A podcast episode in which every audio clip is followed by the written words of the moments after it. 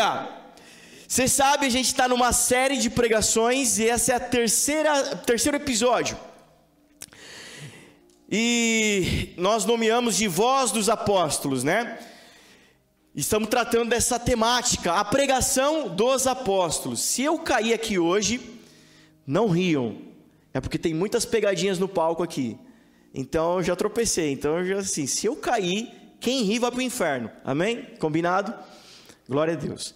Então tá bom.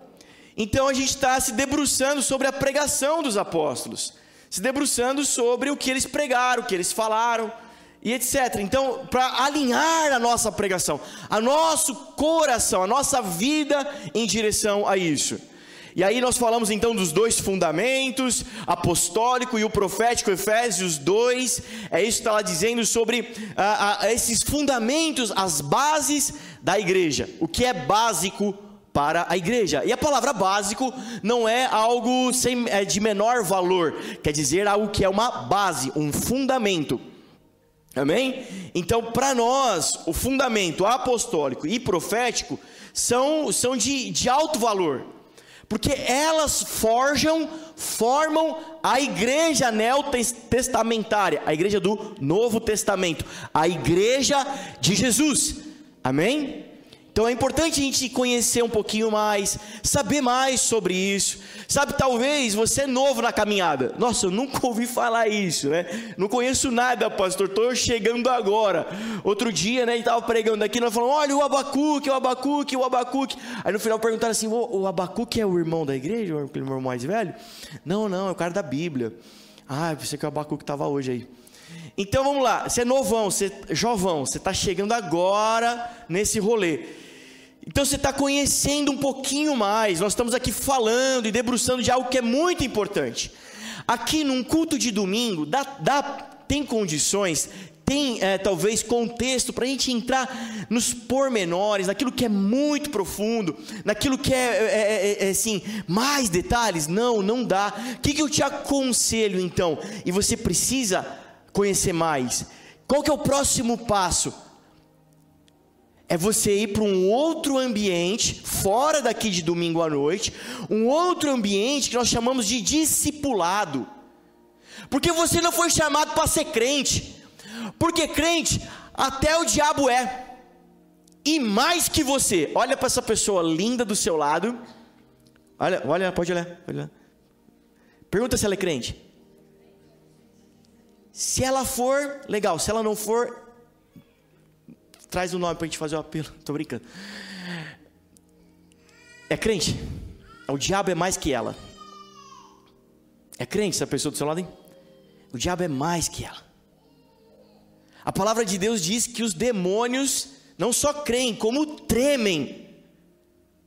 Porque já viram o homem face a face, você nunca viu. Então você não foi chamado para ser crente, você foi chamado para ser discípulo. Quem é o discípulo? É aquele que está aprendendo, aquele que está no caminho, aquele que está seguindo um mestre. E todos nós estamos nessa jornada de aprendizado, de ensino, de crescimento. Qual que é o objetivo de todo discípulo, de todo aluno e de toda essa relação mestre, professor, discípulo, aluno? Qual que é a dinâmica disso? É que no final dessa jornada, o discípulo, o aluno consiga reproduzir as mesmas coisas que o professor, que o aluno.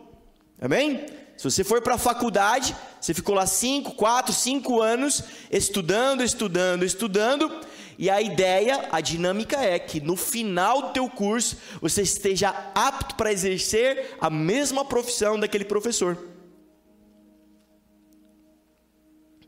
Não longe disso, o próprio Jesus vai dizer: vocês ainda vão mais longe do que eu, obras maiores farão. Essa é a dinâmica. Então, qual que é o conselho? Você sai desse ambiente aqui do domingo à noite e vai para um ambiente de aprendizado, de ensino, de discipulado.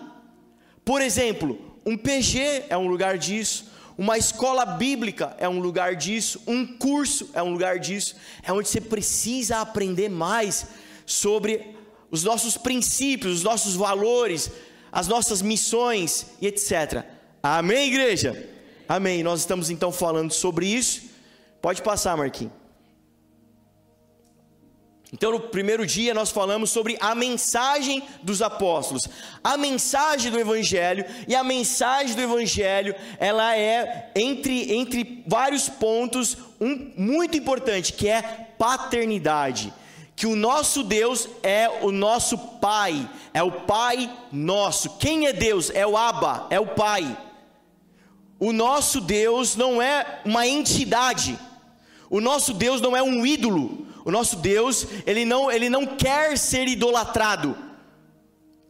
Ele quer se relacionar com filhos. E a relação que ele deixou em toda a Bíblia, em toda a palavra de Gênesis Apocalipse, da relação entre Deus Pai e os homens, é de pai e filho. E Jesus, ele não vem fundar uma sinagoga nova, Jesus não vem fundar uma religião nova, mas ele vem, revelar o Pai, o Pai que é nosso. Jesus, como nós vamos orar? Como nós vamos falar com Deus? Quando vocês forem orar, falem assim: Pai nosso que está no céu, santificado seja o teu nome é uma família. Efésios 2,19, então vai, nós lemos lá, nós somos enxertados, não numa igreja de, pré, de pedra, de prédio, não numa igreja de CNPJ exatamente, nós somos enxertados na família de Deus, amém? Aí no segundo dia, então, nós começamos a tratar né? No primeiro dia a gente fez uma grande introdução, e aí no segundo dia, domingo passado, nós falamos então sobre as características da paternidade e como ela combate, elimina, bloqueia a mentalidade de orfandade. Porque o oposto de ser filho é ser órfão. E como as características do amor paterno de Deus combate, elimina, minimiza esses resquícios de orfandade que há na nossa vida. Amém? Então falamos que Deus é abrigo, que Deus é amor, é afeto, é alimento, é provisão. Amém? Quem estava aqui domingo passado, levanta a mão bem alto.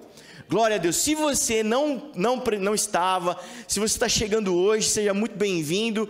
É, se você não assistiu às outras pregações, você vai perder talvez alguma coisa aqui. Mas sabe, eu creio que para cada um de nós o Senhor tem uma porção, para cada coração aqui essa noite. Amém? Mesmo que você não assistiu aos outros dois episódios, mas é, e você vai boiar em alguma coisa que eu vou falar aqui, mas eu creio que mesmo assim o Senhor tem uma porção para o seu coração. Amém? Amém mesmo? Glória a Deus. Então, ah, mas você pode voltar no canal do YouTube, né? E assistir o 1 e o 2. Se inscreve, dá joinha, ativa o sininho. Amém? Deixa seu comentário embaixo. Você concorda com isso? Eu não concordo. Amém. E hoje nós vamos seguir aqui. Segue aí, Marquinho. Então falamos, né? Obrigado, Marquinho. Vai aí, Marquinho. Vem comigo, tá? Põe. É... Volta, Marquinho. Não falei daquele ainda. Faz uns 10 polichinelo para ativar. Então nós falamos semana passada de Lucas 15, o filho pródigo, né? Falamos do, do, do, do porquê Jesus estava contando aquela parábola, falamos da definição do pecado. O que, que é pecado? É fazer qualquer coisa sem o Pai, qualquer coisa que não aponta para o Pai. E definição de salvação: só Jesus salva. Amém? Não preciso contar a piadinha do Word, né? Não, não preciso, né? Então tá bom. Então agora sim, Marquinhos, vamos lá. Hoje nós vamos falar então dessa, desse terceiro episódio aqui que estamos maratonando e vamos falar da, da, da Missio Dei. Ótimo, glória a Deus, somos, somos filhos de Deus, o Senhor é o nosso Pai, que bom, e talvez a tentação e o erro é achar que o Evangelho de Jesus é como entrar no mundo de Bob. Quem aqui é do tempo do desenho do Fantástico Mundo de Bob? Era um menininho cabeçudo, que andava de bicicleta na abertura, e aí ele era uma criança, né? E aí a mãe dele falava qualquer assunto ali, ele pegava um recorte da, da conversa dos adultos, né? Estavam falando sobre futebol. Aí ele entrava no mundo de Bob, ele começava a imaginar, então, aí discorria o episódio, né? Ele começava a se imaginar como um jogador de futebol e tal, depois no final ele voltava para a terra. Era isso, sempre os episódios do mundo de Bob. Então, o evangelho não é o fantástico mundo de Bob Gospel. Amém? Não é. Não é um lugar onde nós fazemos recortes, levamos a nossa mente para um lugar de fantasia mas vira e mexe, nós somos acordados para o mundo real de forma drástica. Ai, meu Deus, olha aí. Entramos em crises, né? Cadê Deus? Por que Deus permitiu isso? É desse jeito que a gente faz, meio desafinado, né? meio, meio escandaloso, é desse jeito, não. Etc. Não, não é. Isso não é o Evangelho de Jesus. Nos tornamos filhos e agora? E agora a gente vai falar do restante, continuar aqui o agora e agora. Me sinto o Jô Soares toda vez que sacaneca. Alguém da época do Jô Soares também? Meu Deus, tudo novinho aqui. Tudo mentiroso, né? Você não tem medo de mentir no culto, na presença de Deus? Ananias e Safira assim cair duro? Olha. Vamos falar então hoje sobre filiação, sobre ser filho. Falamos das características da paternidade e vamos falar então das características do ser filho, dos filhos de Deus. Há uma, um jargão, uma expressão no Brasil, todo brasileiro é filho de Deus, né? Ah, oh, deixa, oh, dá um pouco para mim também, também sou filho de Deus. Oh, deixa eu brincar também, também sou filho de Deus. Oh, deixa eu jogar, oh, também sou filho de Deus. Todo, todo brasileiro é filho de Deus. Porque eles ouviram algum dia que Jesus nasceu em Belém. Belém do Pará, deve ser. Então, mano, Jesus é brasileiro, eu sou filho de Deus, não é possível. Essa confusão. Todo mundo é filho de Deus, então a gente precisa entender o que é ser filho de Deus e talvez separar os Bob dos filhos. E eu quero começar com essa frase, eu quero que você anote essa frase. Toda rebelião é um grito de orfandade. Toda vez que você se rebelar, se lembre, é a sua orfandade ainda querendo voltar à tona. É o que nós chamamos de velho homem, é, é ainda resquício dessa mentalidade, talvez. Talvez você veio para a igreja, o amor de Deus, a presença, te abraçou, te pegou e você falou: é isso, eu vou seguir a Jesus. Mas sabe, nós estamos num processo. Amém, igreja? Amém? Olha só, não existe mundo de Bob. Aceitei Jesus, agora minha vida mudou. Mudou.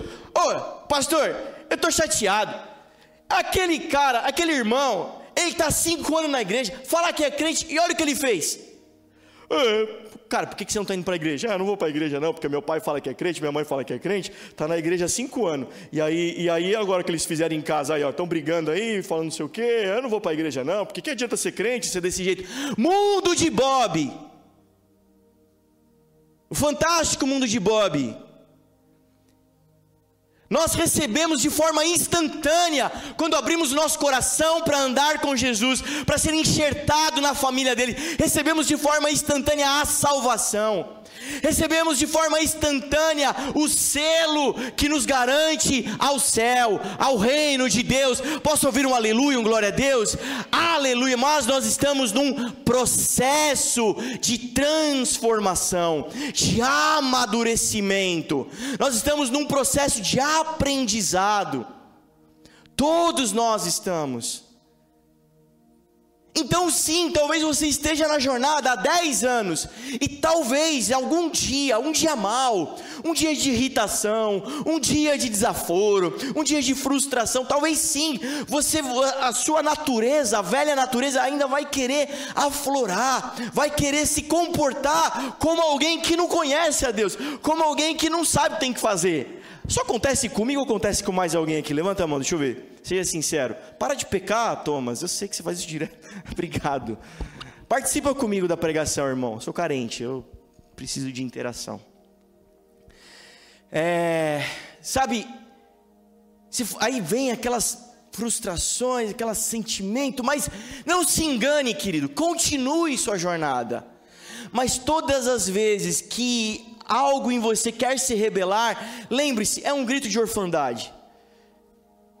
Por exemplo, dinheiro. Quando o ser humano, o homem, a mulher, ele se apega ao dinheiro, ele vive em função do dinheiro. A palavra chama isso de pecado. E o que é pecado? Pecado é fazer sem o Pai. Você aprendeu aqui semana passada. É como se essa pessoa ela não tivesse um pai provedor, dono do ouro, dono da prata, como já foi falado aqui, dono de toda a provisão e riqueza, ela se apega como se não houvesse outra esperança. Então ela é um órfão, porque ela não tem esse pai provedor.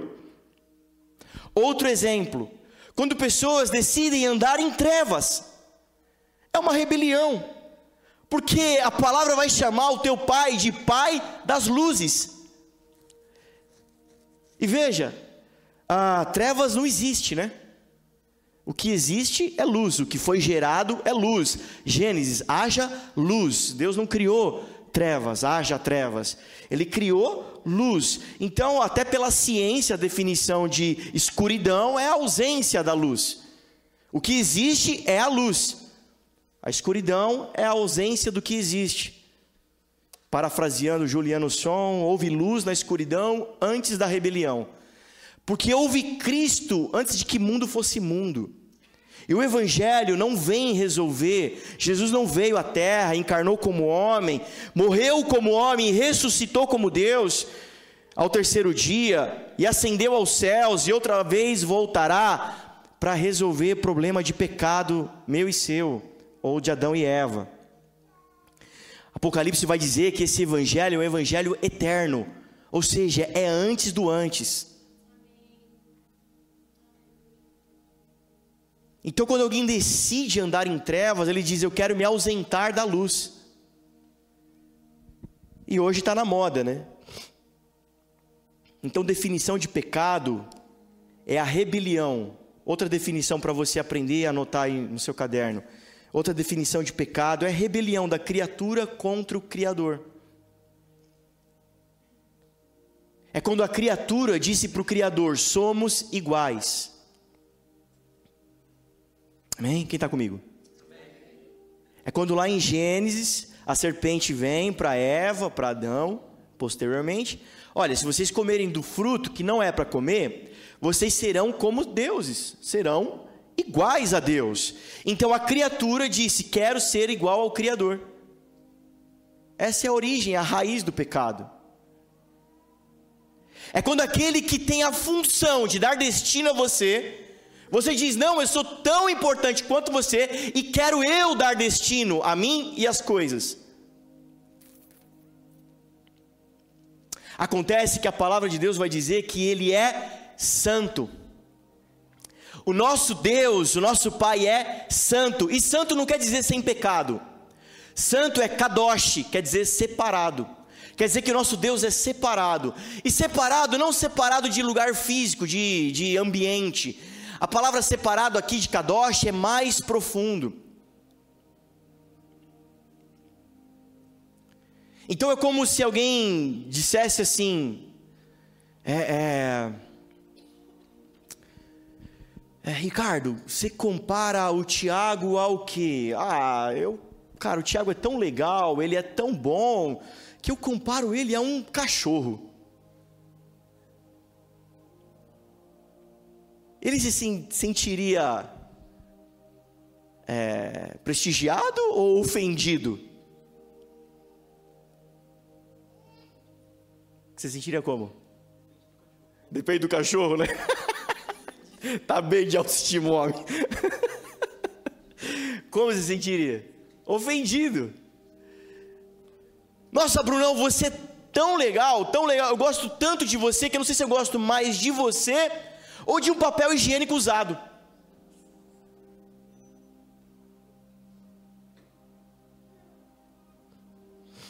O que é mais rápido? Um jato, o que, o que é melhor? Um jato supersônico, uma bicicleta? Não, não dá para comparar. Eles estão em categorias de meios de transporte diferentes. Não, tem, dá para comparar um jato com uma bicicleta. Eu posso comparar uma bicicleta com outra bicicleta e dizer qual é melhor.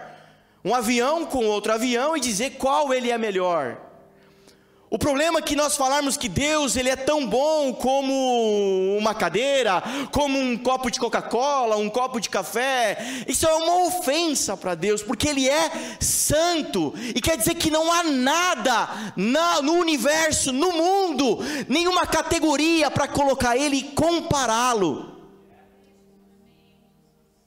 Ele é único, Ele é exclusivo, não tem nada que se iguale ele é santo e alguém tão asqueroso como nós, nós queremos nos comparar a Ele, isso é pecado, rebelião.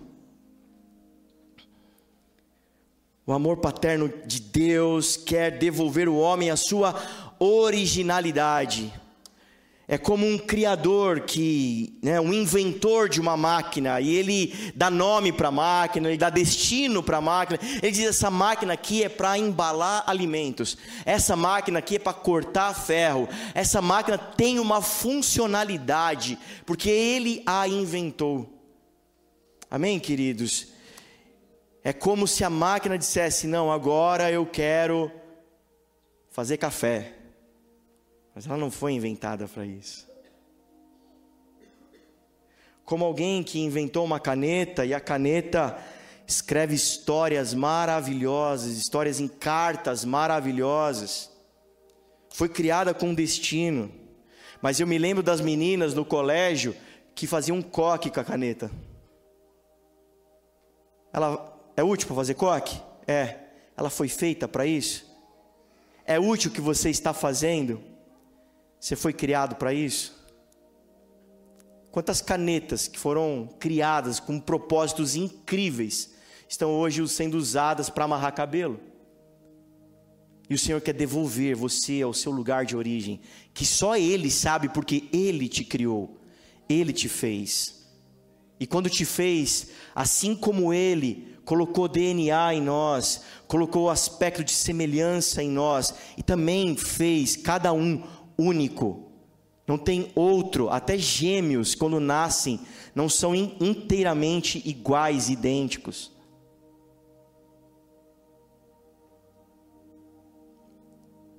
É o amor paterno de Deus que devolve ao homem e à mulher essas características. Então, a primeira característica da filiação são homens e mulheres que estão sendo devolvidos a sua originalidade homens e mulheres que já não precisam mais ser amargos, não precisam mais devolver para a vida sempre uma resposta violenta, sempre uma resposta de defesa, porque, por quê? Porque foram deformados assim, por traumas, por temores, por abusos, e aí aprenderam a devolver a vida sempre na pancada, mas a origem é que elas não foram feitas assim, foram feitas à imagem e semelhança de Deus. E o amor paterno de Deus está devolvendo essas pessoas a originalidade. E aquele que antes era amargo, depressivo, bruto, ignorante, debaixo do poder do Espírito Santo de Deus que em nós opera, vai sendo moldado à origem. Quem está comigo diz amém?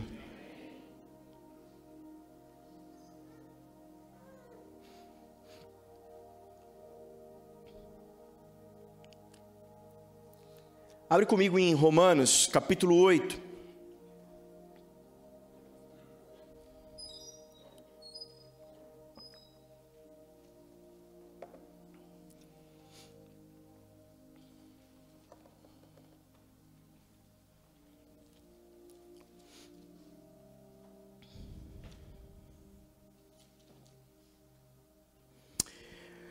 Ah, capítulo 8 de Romanos, carta do apóstolo Paulo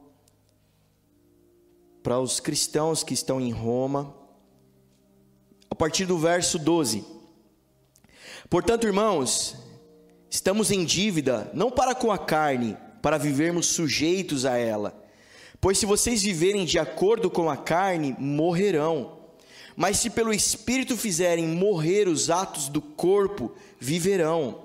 Porque todos os que são guiados pelo Espírito de Deus são filhos de Deus.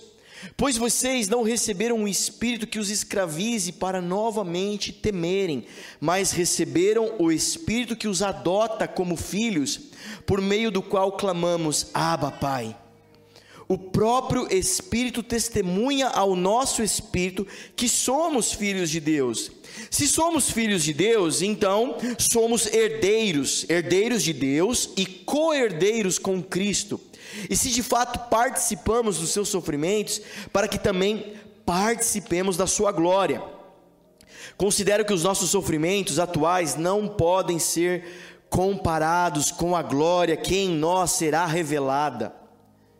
A natureza criada aguarda com grande expectativa que os filhos de Deus sejam revelados, pois ela foi submetida à inutilidade, não pela sua própria escolha, mas por causa da vontade daquele que a sujeitou, na esperança de que a própria natureza criada seja libertada da escravidão, da decadência em que se encontra, recebendo a gloriosa liberdade dos filhos de Deus.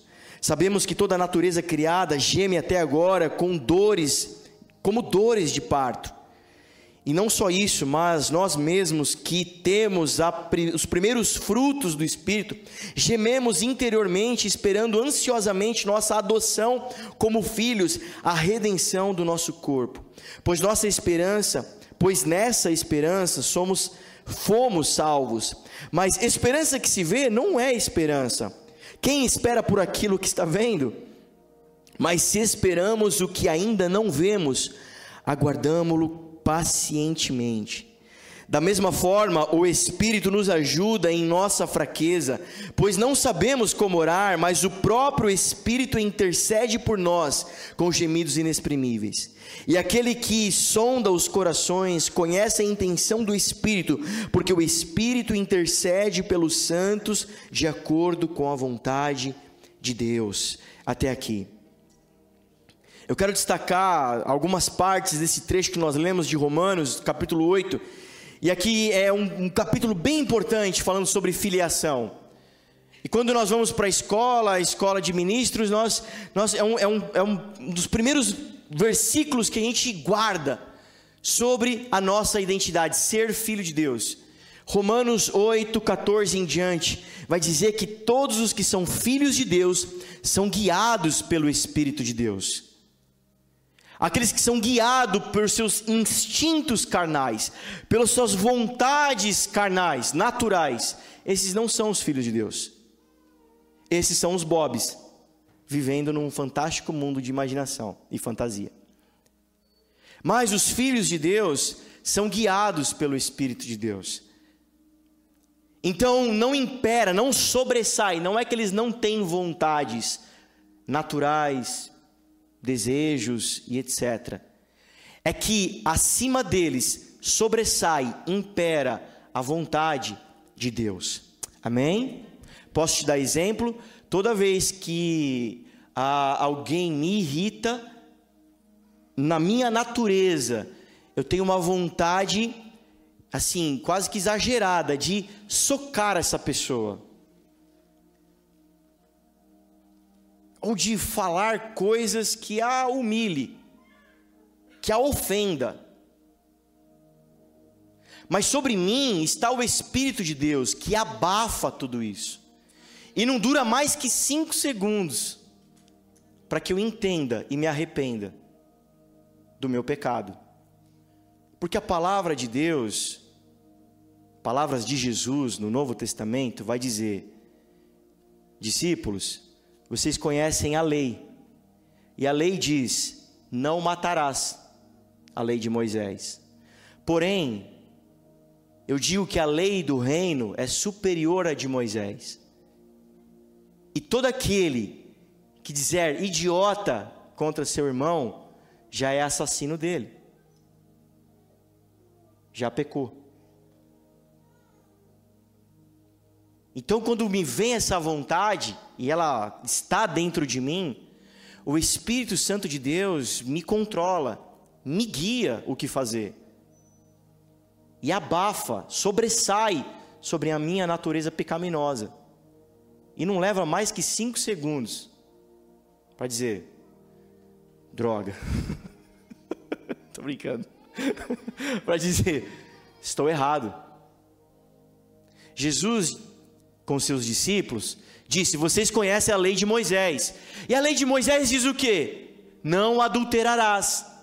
Eu, porém, vos digo que a lei do reino dos céus é superior à lei de Moisés. E no reino dos céus, todo aquele que no shopping dá uma olhada para uma mulher com uma calça bem apertada, de uma forma é, é, assim sexual, já adulterou com ela em seu coração, em sua mente, já pecou. Então, quando em minha natureza na minha sexualidade caída, deformada, deturpada.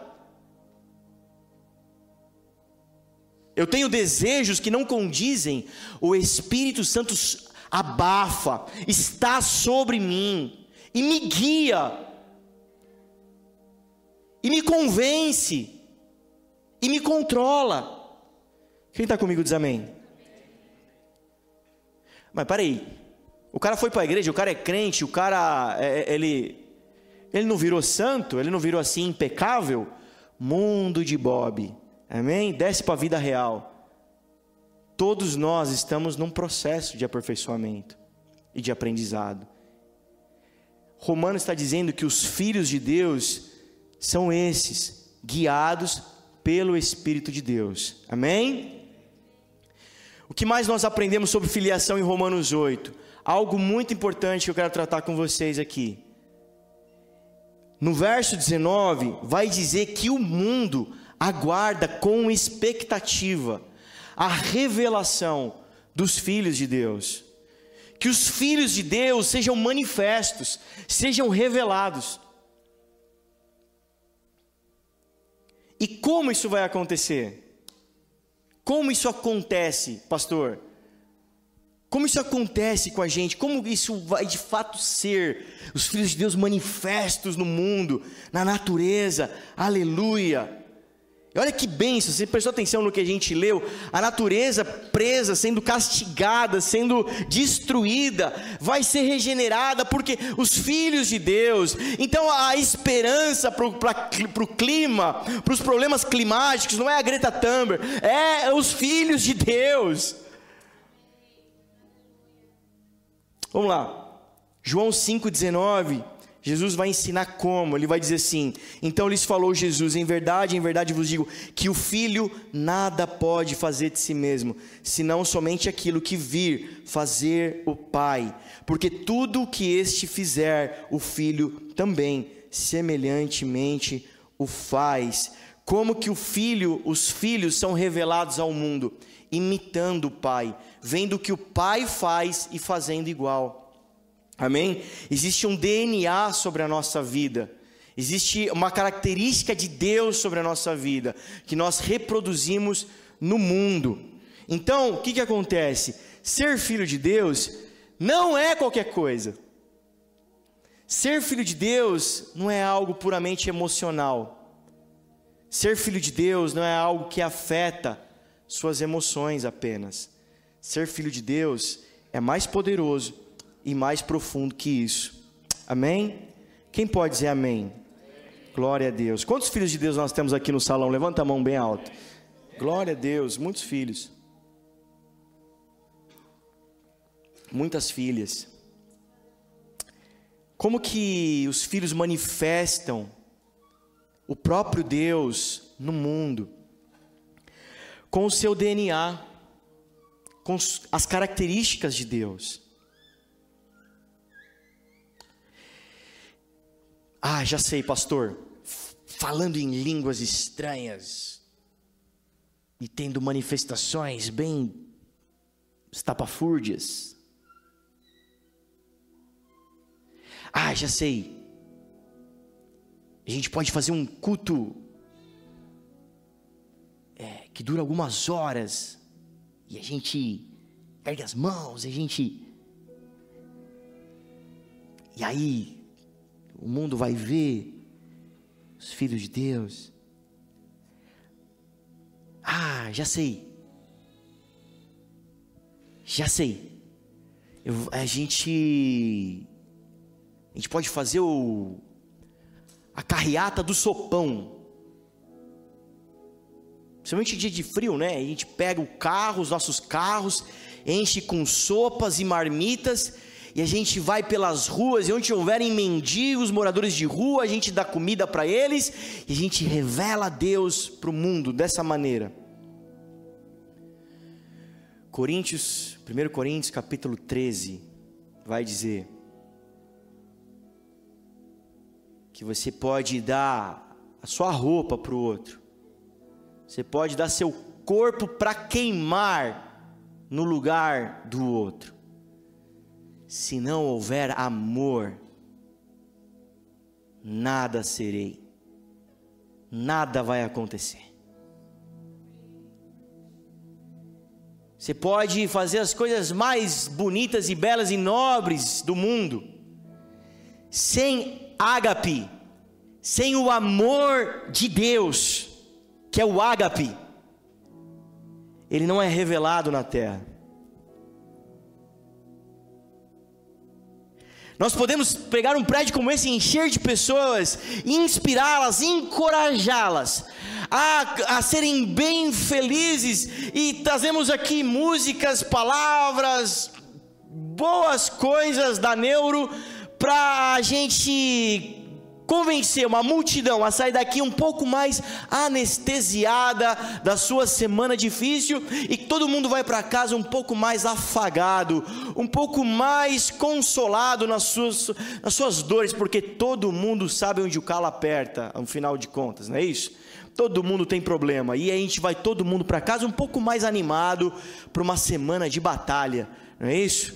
É isso aí. É isso aí, é, somos filhos de Deus. Amanhã o diabo vai vir, mas pelo menos eu estou mais animado agora para resistir ao diabo. Eu posso até comer o pão que ele amassou, mas o Senhor me disse domingo: vai ter manteiga.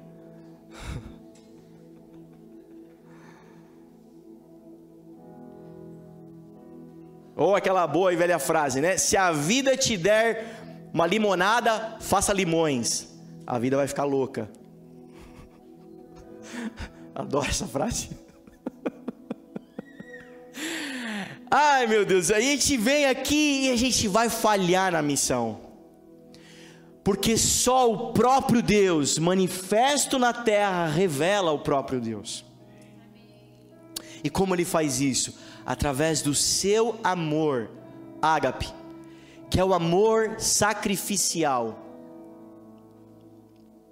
Eu posso entregar sopa para as pessoas, para os mendigos, com um amor cheio de interesse. Eu posso amar a minha esposa e com ela fazer família, com um amor cheio de interesses. Isso nada revela a paternidade, o amor paterno de Deus, que quer devolver às pessoas a sua originalidade.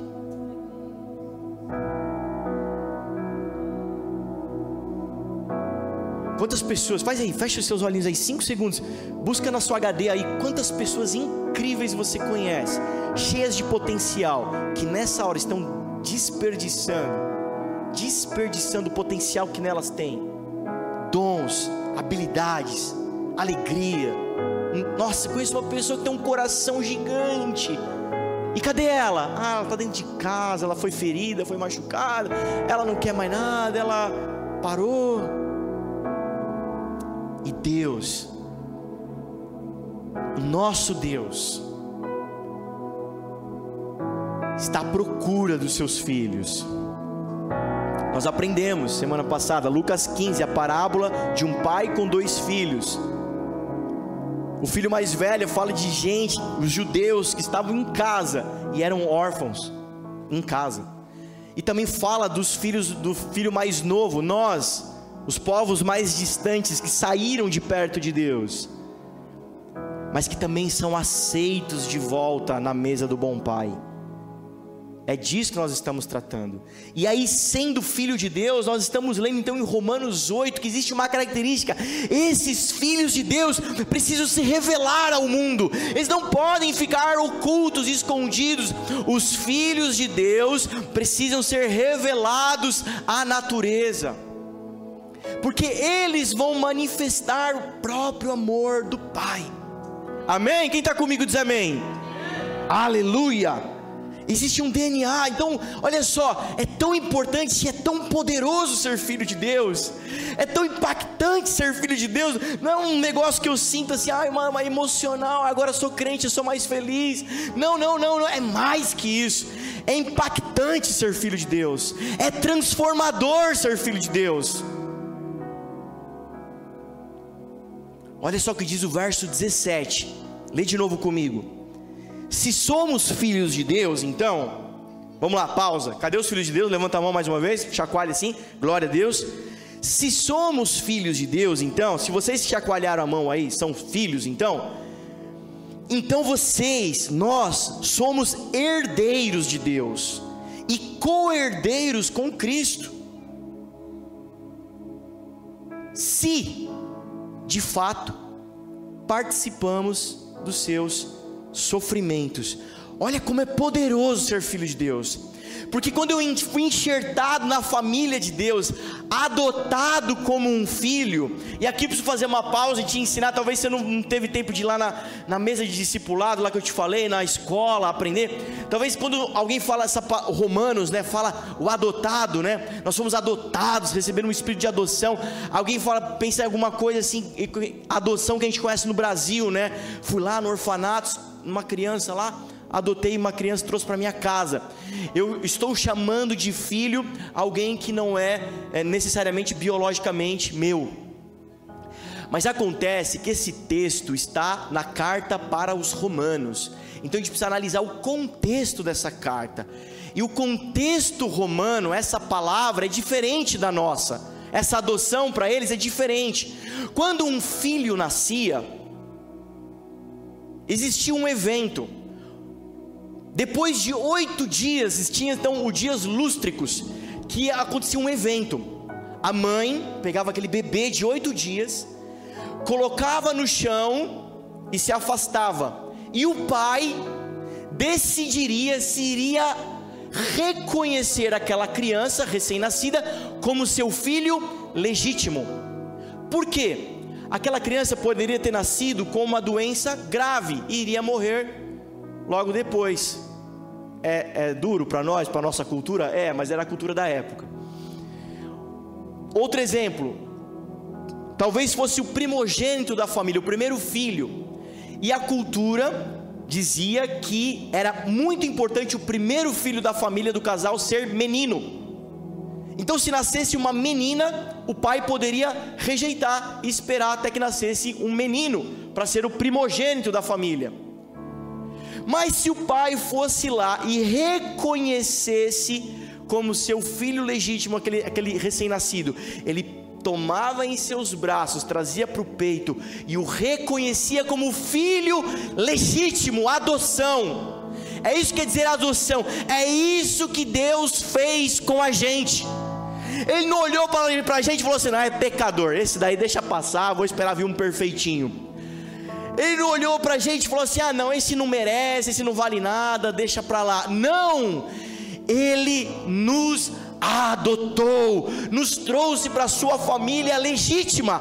Aleluia! Quem pode se alegrar com essa palavra? Amém?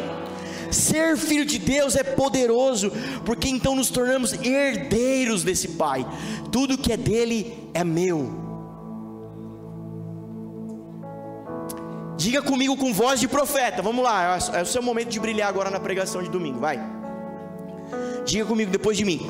Tudo que está disponível para Jesus está disponível para mim. Tinha cura disponível para Jesus? Tem cura disponível para você também. Tinha liberdade disponível para Jesus. Jesus se encontrava com o endemoniado, aquele endemoniado era liberto. Tem liberdade em Jesus? Tem liberdade para você também.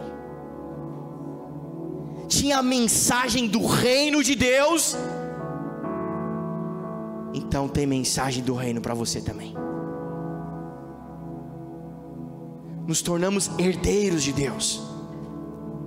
Lucas 22, 29. Assim como o Pai me confiou um reino, eu também confio a vocês. Sabe o que ficou disponível e liberado para nossa família como herança? Muitos carros, viagens, joias, muito ouro. ah, a herança de nosso Pai é um reino inteiro. Amém? É um reino inteirinho.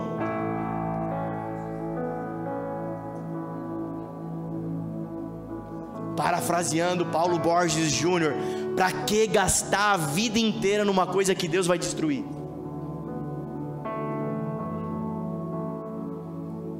Ser filho de Deus é colocar os olhos no reino de Deus. Mas essa vida aqui, se você for bem saudável, viver 80, 90, 100 anos, uau! Parabéns, cara. Que vida boa e grande você teve. O que é 100 anos na timeline da eternidade? Outro dia eu e meu amigo Thiago conversávamos, né? Nossa, um, um rapaz, um influencer, youtuber, sei lá o que ele é lá, um jovem de 20 de poucos anos, bilionário, milionário, vivendo do bom e do melhor, melhores casas de Los Angeles, melhores carros. A gente olhou um para o outro e falou: Mas ele não tem a riqueza que nós temos. E não falamos isso com ostentação, cara, com pesar porque é um filho que não sabe quem ele é. É um privilégio ser filho, mas olha só, essa herança do versículo 17, ela é, ela é, está condicionada, tem um se. Vocês são herdeiros, se existe uma condição. Participamos dos sofrimentos de Jesus qual é o sofrimento de Jesus? Qual foi o sofrimento de Jesus? A cruz. Que a cruz, para onde a cruz aponta? Para salvação. A cruz para nós não é instrumento de morte apenas, mas é um instrumento de salvação. Então, as bênçãos de Deus, da herança do reino, só faz sentido dentro da missão de Jesus. Por exemplo, lá no deserto, o povo fazendo a travessia do Egito até chegar em Canaã, atravessando o deserto lá com Moisés.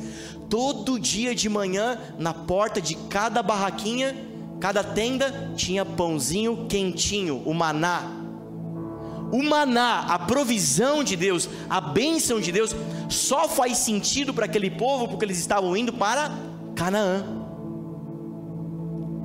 Em Canaã, as bênçãos de Deus só faz sentido porque eles estavam formando Israel. A moradia de Canaã só faz sentido porque eles estavam formando Israel, uma nação. E Israel só faz sentido, as bênçãos sobre a nação de Israel só faz sentido para ela se tornar um modelo de povo de Deus para todas as outras nações.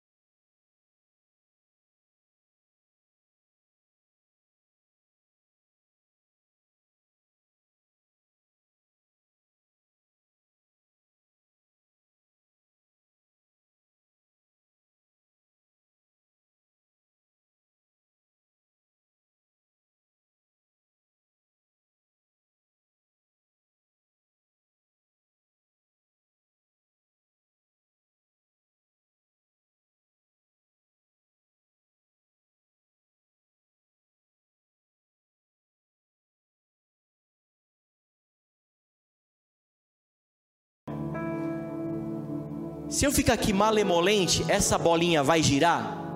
Não vai. Ela precisa de velocidade constante para ter o movimento. Se você ficar na sua vida cristã malemolente, vai ter movimento cristão? Não. Não vai ter. Se você for para vigília uma vez por ano, vai ter movimento? Não. Se você for para o culto quando você quiser, quando você evangelizar, quando você pregar a palavra, quando você aprender da palavra, quando você se envolver, quando você ficar ali na montanha russa, hoje eu quero, amanhã não quero, hoje eu vou, amanhã não vou, meu dinheiro não deixa, meu patrão não deixa, minha mãe não deixa, minha mulher não deixa, meu esposo não deixa. Você vive ali, não guiado pelo Espírito, mas guiado por qualquer outra coisa. Tem movimento? Não tem. Você precisa de constância. Constância. Qual é o segredo, crente, para ter movimento do reino? Ler a Bíblia em um só dia? Não, ler todos os dias. Orar 20 horas amanhã? Não, orar todo dia. Constante. Velocidade constante. Ir na vigília esse mês e ser o mais pentecostal e orar mais alto que todo mundo. E na próxima, não, não, constante velocidade constante. E quando você entrar em movimento do reino, lembre-se desse dia: tem duas forças operando em você. A centrípeta é aquela que te empurra para o centro. E qual é o nosso centro? Deus é o nosso centro. Existe a força do Espírito Santo, o poder do Espírito Santo nos empurrando para Ele. O que, que acontece se só tiver força centrípeta? Aquela cordinha não vai ficar esticada, ela vai, a, a bolinha vai cair. Mas porque tem uma força para cair, uma força para lá, ela fica esticada e tem movimento. Então aprenda que também existe uma força operando sobre a igreja, no poder do Espírito Santo, empurrando a gente para fora. Se tiver as duas forças, tem movimento na igreja. A igreja é viva, a igreja é relevante, ela faz a diferença no mundo. Se tiver só força centrífuga empurrando para fora, obras sociais, missões, ela é uma ativista. Ela, ela é como qualquer outro ativismo. Se só tiver força para dentro, ela gruda em Deus e não sai do lugar e não serve para mais ninguém. Mas se tiver as duas, as duas forças operando,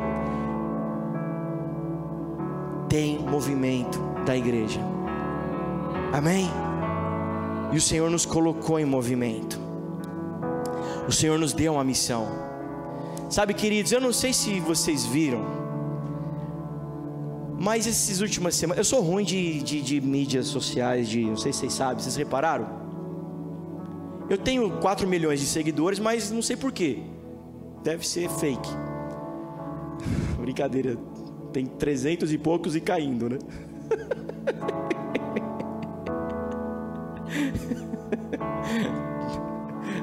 Ai meu Deus, comemorando, né?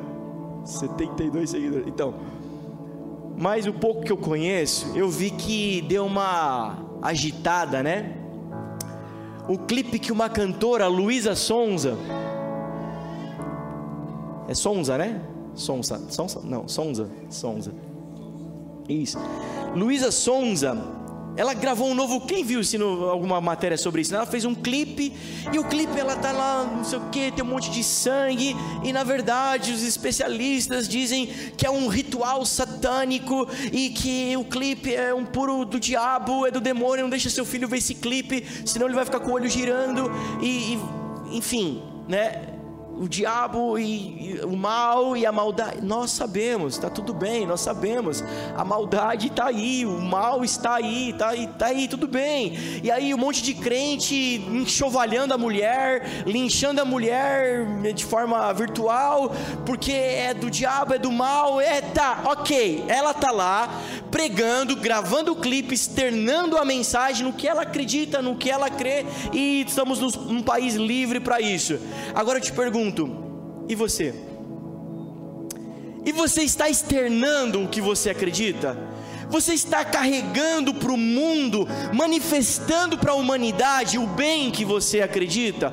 Romanos 12, 21. Não te deixes vencer pelo mal, mas vence o mal pelo bem. Não vence o mal pela boca, vence o mal com o bem. Sabe, você não foi chamado para falar, ficar falando e apontando o que é mal. Você foi chamado para manifestar e viver o que é bem. Então não sei, não tenho todas as respostas, não vi o clipe, não quero saber se é morango ou se é sangue. Mas assim, cara, e aí? O que, que eu vou fazer com a minha rede social? O que, que eu vou fazer com a minha vida? Eu preciso manifestar o bem, porque eu fui chamado para uma missão. O problema não é o barulho dos maus, mas é o silêncio dos bons. Alguém famoso escreveu essa frase que eu não sei quem é. Eu li no para-choque de caminhão. Você pode ficar de pé no seu lugar?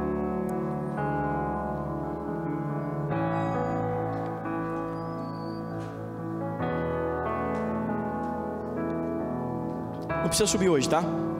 Obrigado. A pregação dela tá lá.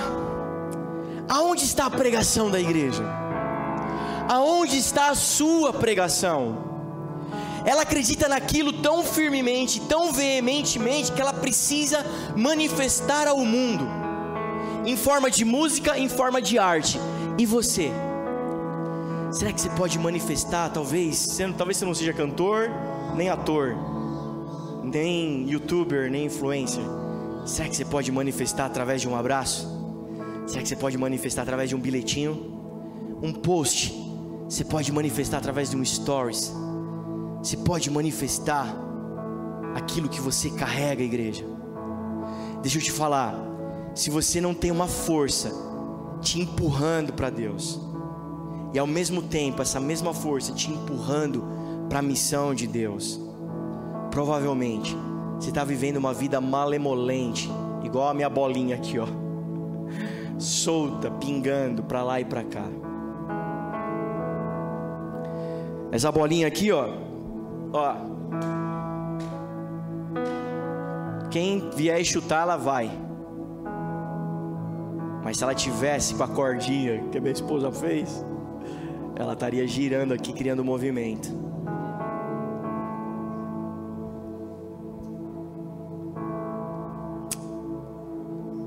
Vence o mal com o bem, igreja.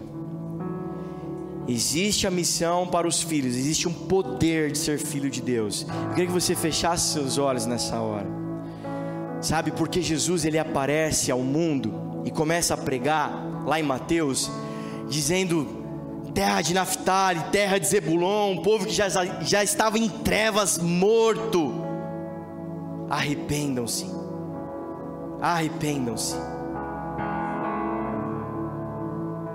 E Jesus não é o estraga prazer da festa. Jesus não é aquele que quer acabar com a alegria de ninguém, dizendo arrependa-se. Ele vai dizer arrependa-se, porque logo ali na frente ele vai dizer que vai enxugar dos nossos olhos toda lágrima.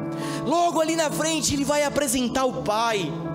Sabe, mas o que acontece é que o salário do pecado é a morte, e, e, pecado não se paga com uma vida boazinha, com uma vida relax, com uma vida tranquila. A morte, o pecado se paga com Cristo, com a cruz. Existe um plano de salvação e existe um plano de redenção que além de te salvar, te colocar de volta no jogo.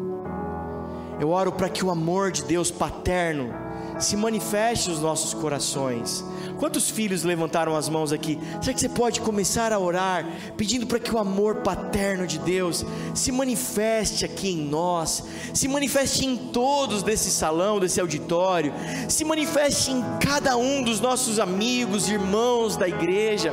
Sabe, porque às vezes tem gente que, assim como lá em Lucas 15, está perdido dentro de casa como uma dracma, é valioso, é precioso, mas está perdido, não sabe, está em trevas, está em escuridão.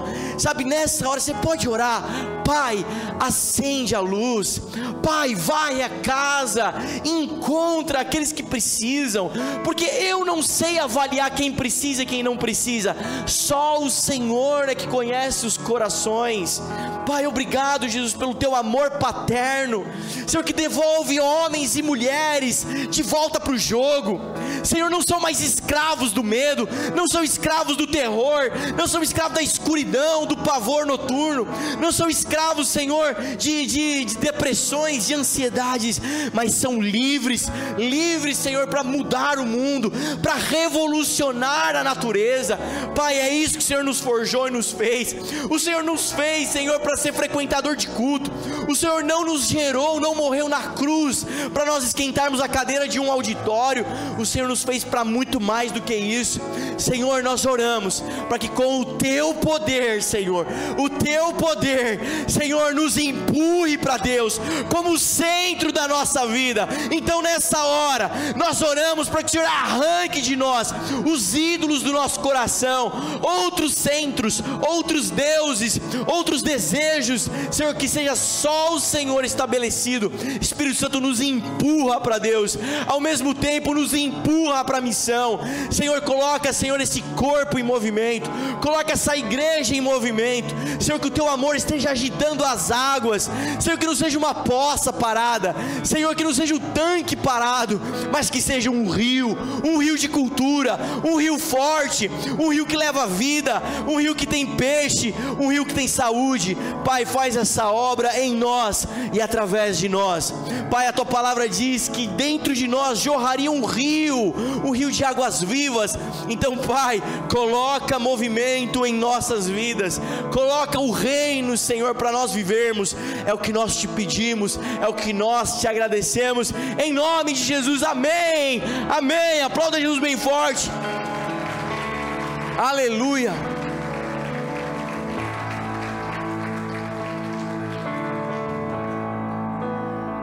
Aleluia.